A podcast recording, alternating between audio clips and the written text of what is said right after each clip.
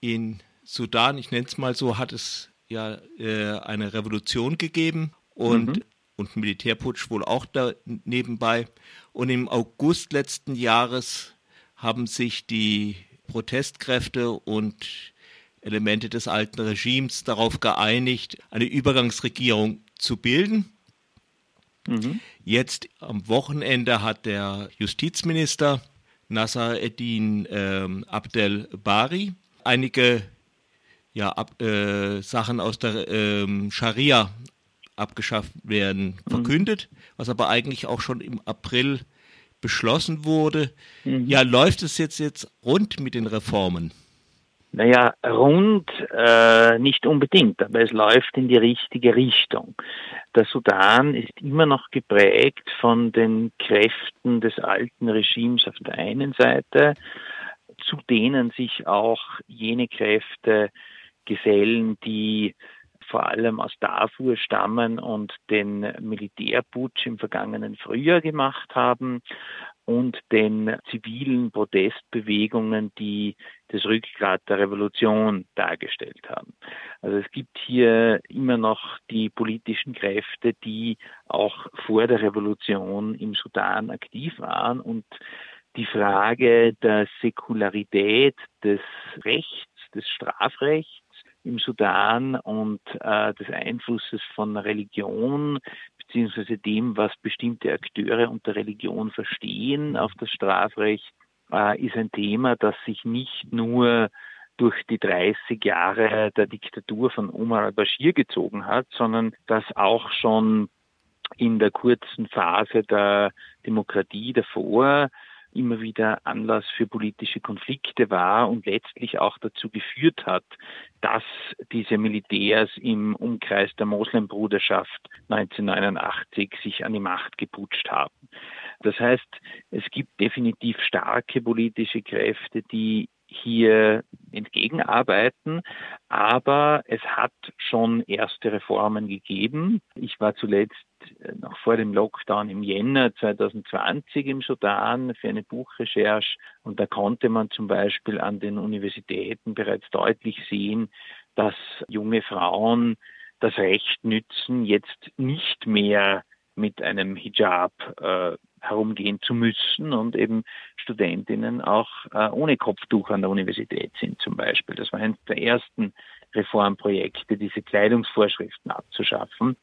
De facto ist auch das Alkoholverbot schon in den letzten Monaten eigentlich nicht mehr sanktioniert worden. Allerdings ist es de jure immer noch aufrecht und die Abschaffung dieses Alkoholverbots das vor allem gegen die Produzentinnen und Verkäuferinnen des Alkohols gerichtet war, vor allem äh, arme Frauen aus dem Südsudan und aus Darfur und aus den Nuberbergen, die in den großen Städten äh, illegal Alkohol brauen, wäre sicher ein wichtiger Schritt, auch gerade für diese verarmten Bevölkerungsgruppen nicht mehr verfolgt zu werden. Äh, was ebenso sehr zentral ist, ist die Frage des der, Todesstrafe für Apostasie, die grundsätzlich weiterhin im Strafrecht bis jetzt noch besteht. Mhm. Unter diesem Vorwurf sind ja auch schon unter Numeri am Ende sozusagen der letzten Diktatur in den 80er Jahren wichtige Intellektuelle verfolgt worden. Der bekannteste davon ist sicher Mahmoud Mohammed Daha, ein äh, islamischer Reformdenker, dessen Hinrichtung, die auch nach dem damaligen Recht illegal war, weil er schon zu alt war für eine Hinrichtung, ja zum Sturz, also zu den Protesten geführt hat, die dann den Sturz von Numere eingeleitet haben. Also das sind mehrere Rechtsmaterien, die definitiv nun reformiert werden müssen, wenn der Sudan in Richtung einer Demokratie sich entwickeln soll. Aber es gibt natürlich starke Kräfte des alten Regimes, die da weiter dagegen arbeiten. Also die Muslimbruder sitzen nicht alle im Altersheim und sehen entsetzte Entwicklung zu, sondern da gibt es doch Kräfte. Kannst du die ein bisschen genauer umschreiben? Ja, das sind nicht alles nur die klassischen Moslembrüder. Ja. Die klassische Moslembruderschaft ist im Sudan nicht so bedeutend. Wichtiger waren eigentlich die Abspaltungen, die aus der Moslembruderschaft hervorgegangen sind. Und die Moslembruderschaft selbst ist im Moment eher diskreditiert, auch die Abspaltungen davon, die im alten Regime sind. Aber es gibt Gegenkräfte. Also wenn man zum Beispiel auf der Universität von Khartoum spazieren geht, sieht man Plakate von teilweise noch wesentlich extremeren äh, islamistischen Gruppen wie die Hizb ut-Tahrir oder salafitische Gruppen, die von Saudi-Arabien unterstützt werden äh, und die dem alten Regime wiederum vorwerfen, dass es zu wenig islamisch war äh, und die aufgrund dessen, dass sie an diesem alten Regime nur partiell oder gar nicht beteiligt waren, auch weniger diskreditiert sind als das alte Regime. Wer sich hier teilweise auch wehrt dagegen, sind die Nutznießer des alten Regimes, die jetzt vielleicht nicht unbedingt ideologisch äh, gefestigte Moslembrüder sind, die aber zum Beispiel vom Krieg in Darfur profitiert haben. Die Gruppen, die ja damals den Putsch gemacht haben, der der Revolution zuvorkommen hätte sollen und der Umar al-Bashir aus dem Amt befördert hat, das waren hier großteils diese Milizen, die aus den Janjaweed hervorgegangen sind, also jenen Hilfstruppen, die in Darfur die Guerilla bekämpft haben. Äh, damals waren in Khartoum teilweise 15-, 16-jährige Buben mit Kalaschnikow in der Hand in Kontrolle sozusagen des öffentlichen Raums im, im Frühjahr 2019.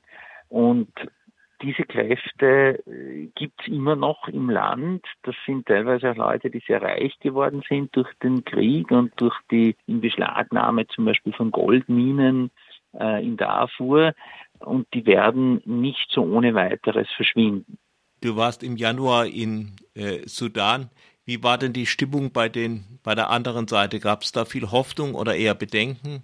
Es gab beides. Es gab sehr viel Hoffnung und Optimismus, aber die Leute waren sich dessen bewusst, dass die Waffen großteils immer noch in der Hand von äh, Repräsentanten des alten Regimes und eben dieser Janjaweed aus Darfur sind. Die Leute waren sich aber auch sehr bewusst, dass sie mit ihrem Generalstreik, den sie nach dem Massaker in Khartoum erfolgreich organisiert haben, dem Regime gezeigt haben, dass es ohne Kompromisse mit der Demokratiebewegung nicht geht. Also die Demokratiebewegung hat diesen Wandel erzwungen und sie hat auch weiterhin die Möglichkeit, mittels Streiks, mit zivilen Protesten äh, diesen Wandel voranzutreiben. Ich habe zum Beispiel auch Freunde im Sudan getroffen, die lange im Exil waren und jetzt zurückgekehrt sind, zumindest für eine bestimmte Zeit, ehemalige politische Gefangene, die sich auf die Suche machen nach den Tätern, die sie damals in den sogenannten Ghost Houses gefoltert haben und die versuchen, Prozesse in Gang zu bringen und weiterzuführen gegen die Täter des alten Regimes. Auch dagegen gibt es natürlich Kräfte, die sich dagegen wehren. Aber wir sind in einer Übergangsperiode. Wir sind noch nicht in einer Demokratie, aber wir sind in einer Übergangsperiode, in der die Demokratiebewegung sehr viel Kraft zeigt und sich dieser Kraft auch bewusst ist. Der Ausgang dieses Übergangs ist noch offen, würde ich sagen. Ja, es besteht durchaus weiterhin die Gefahr, dass ein erneuter Militärputsch dieses Demokratieexperiment beenden könnte.